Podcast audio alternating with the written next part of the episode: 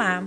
Você está ouvindo a segunda temporada do podcast Você Personagem, o podcast onde você responde minhas perguntas infames e me dá bagagem para escrever. Meu nome é Carla Guerson, sou escritora e uma apaixonada por boas histórias. Nessa segunda temporada, eu vou continuar trazendo amigas incríveis que conheci na vida real e virtual, além de escritoras e escritores com obras publicadas para conversar sobre o processo criativo, o livro e tudo que envolve o ato de escrever. Vem comigo? Hoje eu vou conversar com a Maíra Valério. A Maíra é escritora, ela também publicou um livro pela Patuá, que é a mesma é, editora que eu vou publicar o meu. E a gente se conheceu pela internet, eu comecei a conhecer, a, ver, a seguir a Maíra pelo Instagram, comecei a ver as coisas que ela escrevia, conheci o livro dela, e se formou uma amizade a partir dessa identidade, né, com a escrita. E hoje eu convidei ela para vir no podcast para a gente conhecer um pouquinho mais sobre ela. Em vez de deixar a Maíra se apresentar, ela vai se apresentar, eu vou ler a bio da Maíra que ela escreveu no livro, que eu achei fantástica. E já é uma, uma coisa interessante sobre escritores, que eu só descobri depois que eu me tornei uma escritora, é que a gente precisa escrever bios, né? Então a gente manda um texto para a revista e a revista fala, manda uma bio. É, a gente manda um, um, um, a própria proposta do livro, né? Você tinha que escrever a sua própria biografia. E, gente, é muito difícil se definir, né? Escrever a própria biografia. Eu gostei do que Maíra escreveu, então vou ler. Ela fala o seguinte: Maíra é cria do fim da década de 80. Uma jornalista brasiliense que acredita na rapaziada, na mulherada e na cultura do do it yourself ama frequentar lugares repetidos e mergulhar nas particularidades e anseios dos indivíduos que povoam esse planeta. Especializou-se em gênero, sexualidade e direitos humanos. Pesquisa mídia, mulher e envelhecimento no mestrado. Teve o próprio caráter moldado por livrarias, show, shows punk e festas gay é ansiosa, extrovertímida, hipocondríaca, escreve em zines, blogs, revistas, jornais, sites, blocos de notas do celular, cadernos, diários, papéis que encontram pelo chão e onde mais der. Adorei, Maíra. Tipo assim, eu achei que você falou tanto de você nessa bio, que eu já praticamente sou amiga só de ler sua bio. Tem mais alguma coisa que você queira acrescentar? É, acho que o básico está aí. Porque é sempre tão difícil, né, a gente fazer uma bio que é interessante, mas que ao mesmo tempo ressalta as coisas que a gente fez, porque eu já vi umas que são bem chatas, que fica, hum. fez o mestrado no instituto do não sei o que lá, lá do não sei o que. E assim, as pessoas não estão tão interessadas na nossa carreira acadêmica quando elas vão ler a nossa literatura. Exatamente. Então eu pensei, se, eu, se é o meu livro literário, minha bio tem que ser literária, digamos, né? Sim, se você estivesse escrevendo, por exemplo, publicando uma tese, né, do mestrado, doutorado, faria sentido você colocar suas credenciais. Agora, é, porque eu vi dia desses um livro de poesia, que a pessoa estava com essas credenciais, um monte de penduricalho. Ai, porque não sei o quê, não sei o que lá. E eu assim, gente, que, que, coisa chata. Como é que a gente vai acreditar na poesia dessa pessoa a partir dessa Sim, apresentação? Tudo isso que você estudou te te fez fazer poesia? Não, né? É. Não, e né? assim, pode ter ajudado, mas a sua formação humana também, né? A gente, quando a gente é escritor, é, é um monte de coisa que a gente viu andando de ônibus, andando a pé, são as nossas relações, não, não é só Acho essa coisa. Muito mais, muito mais do que uma formação acadêmica, né? Pois é, com certeza. Maíra, como eu estava te explicando no início do, do, da nossa conversa, ainda na parte não gravada, quando eu trago escritoras, e agora eu vou trazer várias, é, eu gosto de conversar sobre a obra da pessoa. Por quê? Na minha teoria, que não é só minha, né? É, tudo que a pessoa escreve diz muito sobre ela, né? Eu já conversei sobre isso num podcast também com a minha amiga Larissa, do Literatura Confessional, que é o limite da ficção com a, com a autobiografia. É, a gente, a, a, o que a gente conversou é, é, não existe, não existe biografia que não tenha ficção, e não existe ficção que não tenha biografia, no sentido de não conter de você. Então eu pensei assim: vou trazer Maíra, vou conversar sobre o livro, sobre como ela escreveu, e com isso vai aparecer a Maíra, como já apareceu na própria descrição do livro, né? Aliás, de você mesmo, da escritora, né? E o seu livro Sim. me chamou muito a atenção pelo título, né? O título do livro é Homens que Nunca Conheci. Sim. A partir do seguinte princípio, eu acho que isso é uma ironia, eu acho que você escreveu baseado em homens que você conheceu. É, eu acho que, na verdade, eu, eu quis escrever sobre homens que todas nós conhecemos. Sim. E que estão no nosso cotidiano, que estão no, no nosso ambiente de trabalho, de estudo, nas nossas vidas. E aí tem pessoas aí no meu livro que elas são inspiradas diretamente, sim, em alguém. Sim, claro. E tem pessoas que são uma condensação de vários Verdade. clichês em uma pessoa só. Sim. É... E é isso. Essa foi a premissa mesmo. Eu achei justo que dá essa dubiedade, né? Do tipo, você pode pensar que é uma ironia, homens que nunca conheci, na verdade, você dizendo que conheceu, ou também no sentido de homens não identificados, de não individualizados, né? Homens Sim. que eu não conheci, nem precisava conhecer, porque eles refletem, na verdade, todos os homens. Né? E, pois é, é. Me chamou muito a atenção como a sua visão dos homens, que é uma visão claramente feminista, né? Isso também, eu gostaria muito que alguns homens comprassem esse livro achando que está falando numa visão romantizada de homens, né? Poxa, uma mulher escreveu um livro sobre homens, né? Você pode pensar, uau, né? Ela uma pessoa romântica, apaixonada por homens. E a gente começa a ver o livro e ver que não é isso, não é sobre, sobre homens é, no sentido romântico da coisa, né? Ou sobre alguns livros, por exemplo, tem livros que eu já li que é assim, Os Homens que Eu Amei, tem alguma coisa assim. É, eu não lembro, tem tanta coisa com homem. Eu fui ver que altos livros que eu gosto tem homem no título e eu nem tinha percebido que eu estava seguindo esse caminho. Mas você seguiu o caminho. É, é. parece é. que seguiu, só que não, né? Porque como esse que eu estou te dizendo, por exemplo, ela conta os casos dela, os amores, as paixões. Não tem nada a ver com o seu livro, que é um livro, como você mesmo disse, sobre figuras masculinas que e eu acho que no final ele é um livro sobre mulheres também, porque ele vai contar, geralmente nos seus contos tem mulheres também, né, na, na, nas personagens. Sim. Aí o, o, primeiro que eu separei para a gente conversar é um que até está na, na, no site da Patuá. A Patuá tem essa, essa vantagem, eu até já aviso o pessoal, quem quiser conhecer um pouco do livro antes de comprar, no site da, da, editora eles disponibilizam dois ou três textos para a pessoa ter um gostinho né, do, que, do que se trata. E o primeiro texto que ela, que ela disponibilizou ali é o texto sobre o personagem chama Genival. O nome do texto é apenas um cara qualquer. E, gente, eu li esse texto, Maíra, com tanta raiva de Genival. Me conta como é que foi que você construiu esse personagem terrível que é Genival, que é um personagem que tem uma filha, uma esposa e uma colega de trabalho que ele persegue, né? E ele Sim. se relaciona pessimamente com todas essas. Não, ainda tem a, a, mulher virtual, né? Que é a mulher que ele assiste as pornografias. Sim, sim. E todas as mulheres que ele se relaciona, ele se relaciona de uma maneira é, bem nojenta, né? Bem padrão mesmo. É, homem de bem, cidadão de bem. Como que foi que surgiu a ideia para esse, esse conto? Acho que ele é esse. Eu costumava até falar brincando que os homens falam que tem a musa inspiradora, e eu fico falando de brincadeira que o meu muso inspirador é um cidadão de bem, barrigudinho, alcoólatra. e aí o Genival é. Ele é como se fosse essa pessoa que está no nosso cotidiano de uma forma quase invisível, mas que ao mesmo tempo incomoda tanto a gente e a pessoa do lado nem sabe por quê que nem a colega de trabalho dele, que ela já fica, ai, que saco esse cara de novo, mas as pessoas provavelmente ao redor dela ficam, mas o que que tem? É. E a gente sempre tem esses caras que fazem uma piada machista, ou que tem um uhum. comportamento ruim, ou no caso dele, que não tem nem higiene, não, não liga para a mulher, só trata a mulher como essa massa é, homogênea, como se fosse tudo a mesma coisa, né? E então ele é essa pessoa que está sempre ali meio invisível e ao mesmo tempo está sempre ali sendo uma pessoa muito incômoda, que é esse entre aspas tiozão, pai de família. Eu já imaginei que... ele de verde e amarelo.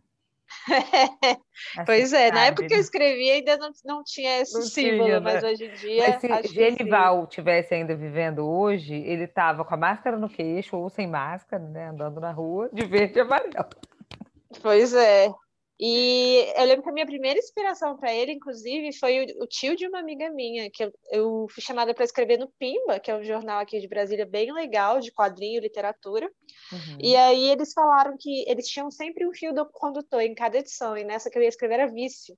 E aí eu comecei a rascunhar a primeira versão da história de Janival inspirado num tio de uma amiga minha, mas depois comecei a me inspirar em várias, pessoas, várias né? pessoas do cotidiano.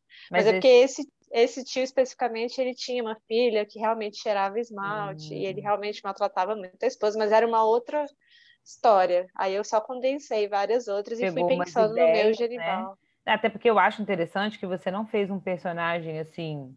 Ele é, eu ia falar que ele não é estereotipado. Eu acho que ele é estereotipado, mas ele não é, por exemplo, um alcoólatra bêbado que bate na mulher, sabe? Tipo assim, ele, ele Sim. As coisas que ele faz, se você for analisar é, individualmente, é o que você disse, são coisas comuns, são coisas chatas, são coisas agressivas, né? No, especialmente passivo-agressivas, mas são coisas comuns, né? Não, não Exato. ponto que você vai chamar a polícia para prender o cara, não tem, ele tá. Ele, é aquela opressão básica do dia a dia mesmo, né? E, mas o que mais me chamou a atenção não é só essa coisa dele ser odioso, é dele ser nojento. Você consegue passar bem com a sua linguagem a coisa do nojo pela pessoa, né? De, de a atitude dele é nojenta, não é só nojento no sentido de, de limpeza, o jeito dele. É impressionante como a gente consegue perceber até o trejeito do cara, assim, imaginar, né? Além do nome. Sim, né? tanto que o nome é ah, muito ah, bem escolhido, Genival. Ah, Genival, que faz até o trocadilho com Genival. É, minha mãe é jornalista também, que nem eu, e, e eu lembro que eu tinha pedido para ela me ajudar a revisar o livro, e aí ela leu esse conto e não quis mais ler o resto. Aí, aí ela, ah, não. Porque eu tenho um amigo escritor que a mãe é revisora. Ela não quis. Ela, não, tomara, sucesso, minha filha. Tomara que seus próximos leitores queiram ler seu livro, porque eu, não, eu só eu não quero. Aqui. Eu quase tive essa experiência com a minha mãe, porque eu também escolhi algumas, alguns leitores beta, né? A gente sempre faz isso. É. E a minha mãe, ela não terminou. É, eu escolhi ela, porque minha mãe também, minha mãe não é jornalista, mas ela é psicóloga e ela é muito, gosta muito de ler. A gente sempre trocou muito sobre isso. Então, os primeiros textos que eu escrevi, eu mandei para ela, tal. Aí, quando eu fechei o livro, foi exatamente isso. Eu falei, olha, eu queria sua leitura, né? Assim, sua revisão. Queria que ela revisasse. Lá pelo quarto, ela começou a enrolar, não me dava as respostas. Eu falei, gente, mãe, você leu, eu queria feedback, né? Aí ela falou, ai, tá muito pesado. Mas isso é bom, né, na verdade, quando bom, a gente eu, recebe. Eu gostei, mas não sei, né? Eu falei assim, bom, não é, é meu público. As senhoras de 60 anos não é meu público. Acho também que a relação de serem nossas mães, né? Acho Imagina que, é que estranho. Minha mãe eu lendo, eu escrevendo, sei lá, cara batendo punheta, não sei o quê. É, acho que sim, acho que é diferente. E ela lê várias coisas é, fortes. Eu acho que é, acho que não sei direito. É, acho que tem essa relação também. Acho que é o momento também. Eu escrevi meu livro durante a pandemia, né? Então, assim.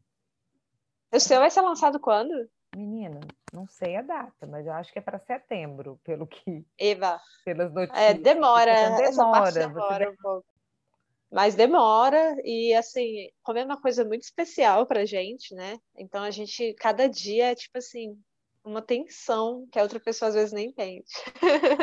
Como que foi para você? Como que você chegou nesse mote? Tipo assim, eu vou você provavelmente foi escrevendo os textos, né? Como que você decidiu? Eu vou fazer um livro com personagens homens que tenha essa, essa pegada. Como que você chegou nisso?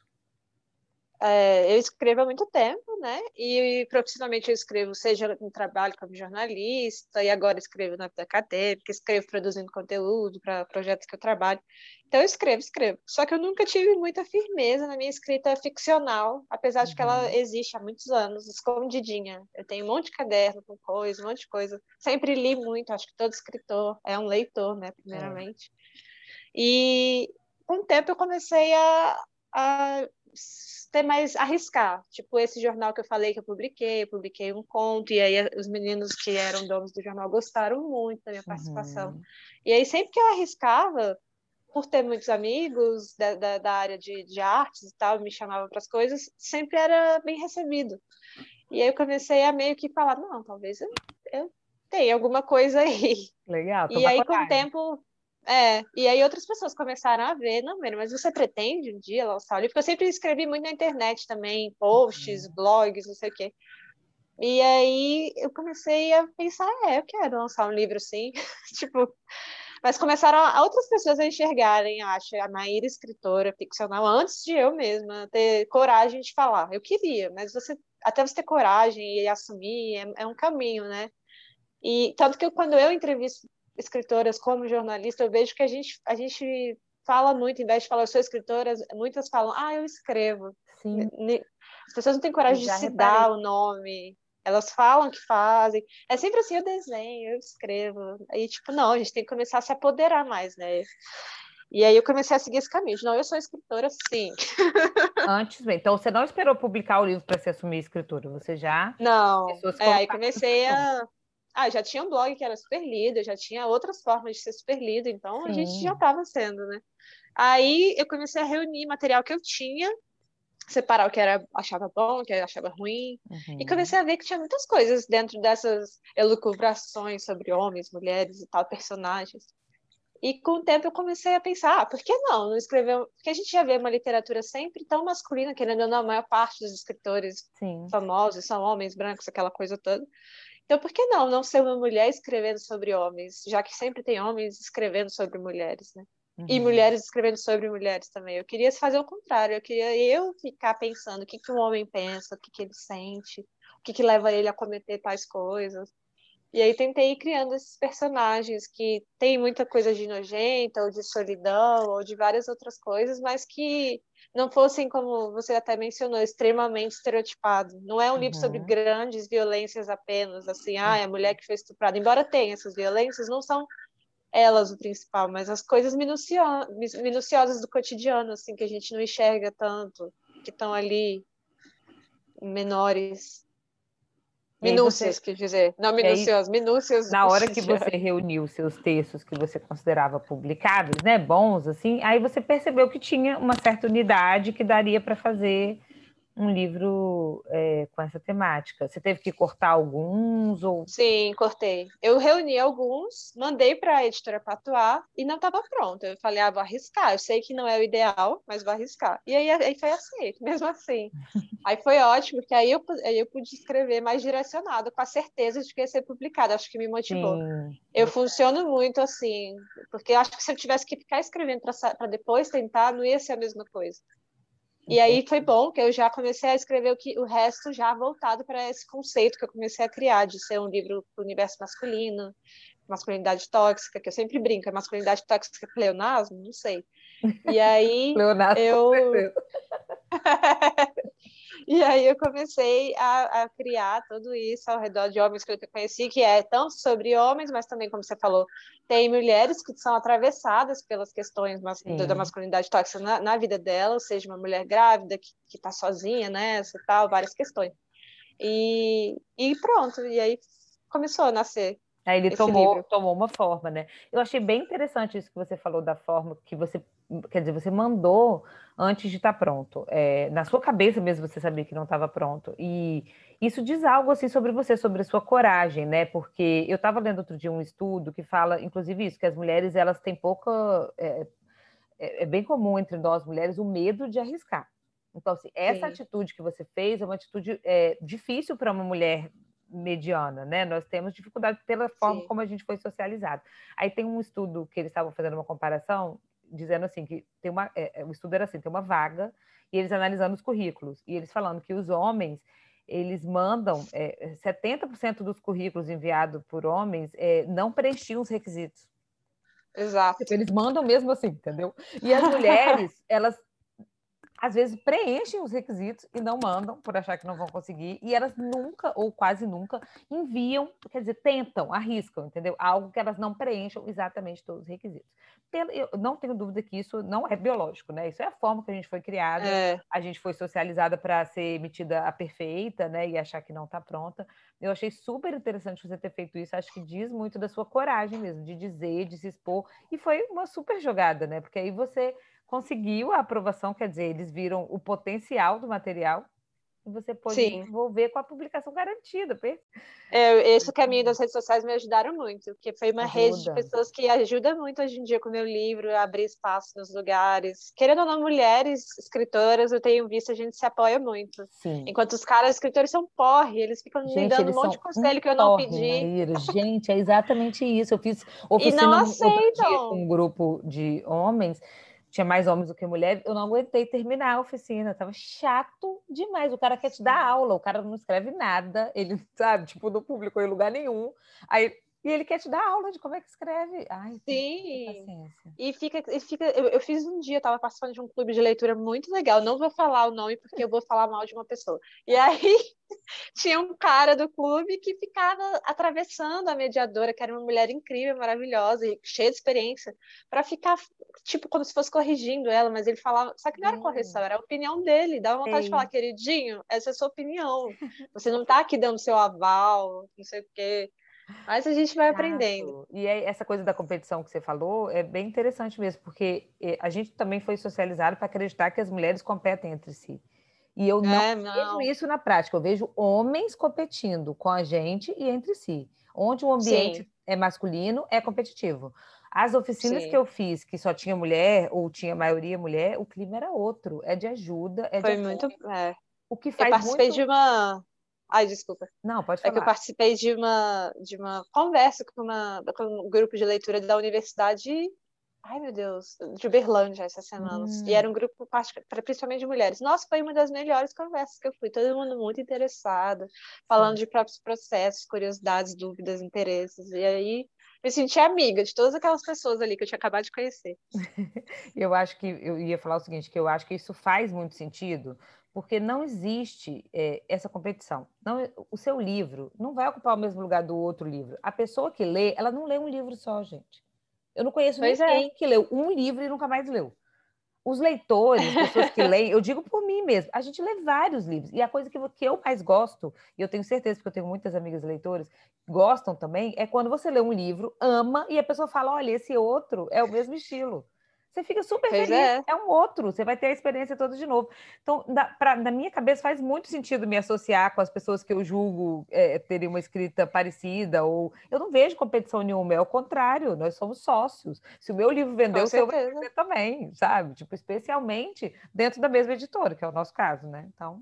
Pois é. Eu tô mais e eu entrei na Patuá. Todas. Eu entrei na Patuá por causa da Gabriela Sobral, que é uma amiga minha do Pará, poeta incrível. E ela que um dia chegou para mim, há anos atrás, falando: Amiga, eu vou lançar um livro, reunir aqui meu material. E eu pensei, gente, que ousada! É, que legal. eu ainda nem pensava nisso. Então, aí depois, quando eu criei coragem de publicar o meu, aí eu, ah, vou tentar a editora dela também. Uhum. E aí eu tinha escrito, eu tinha escrito pós-fácil o livro dela, ela escreveu resenha do ah, meu. É isso, legal. vai todo mundo se lendo e se contribuindo, isso é muito legal. Menino, já está dando nosso tempo. Nossa, mas eu adorei conversar com você, adorei saber mais um pouquinho do seu, do seu livro, do seu processo. Queria reforçar aqui para o pessoal comprar o livro Homens que Nunca Conheci, da Maíra Valério, muito bom, na editora Patuá, pode comprar direto no site. E agora, para terminar, queria que você me indicasse um livro, além do seu, obviamente, mas algum livro que tenha te marcado na condição de leitora que você gostaria Nossa. de indicar? Tem um livro que eu amo muito, que ele é muito esquisito e mexeu muito comigo, que foi o The First Bad Man, da Miranda July, que acho que foi traduzido como o primeiro homem mau mesmo. Hum. É um hum. livro muito bom e muito estranho. Não conheço. então fica essa dica. O primeiro homem mau. É.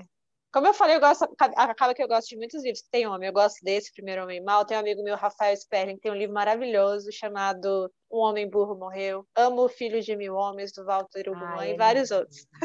Disse? Se tiver homem no título, já te atrai. Já entendi. Aconteceu. Gostei, adorei. E agora, para terminar, você quer mandar um beijo para quem? Eu quero mandar um beijo, nossa, não sei, para um monte de gente, para todo mundo que estiver me ouvindo. Tá ótimo. Beijo para todo mundo, é ótimo. Você acabou de ouvir mais um episódio do podcast Você Personagem. Para saber mais sobre mim, trocar ideia e acompanhar os novos episódios desse podcast, me segue lá no Instagram, arroba Carla Guerson. Vou adorar ouvir tudo que você tem a dizer. Até a próxima!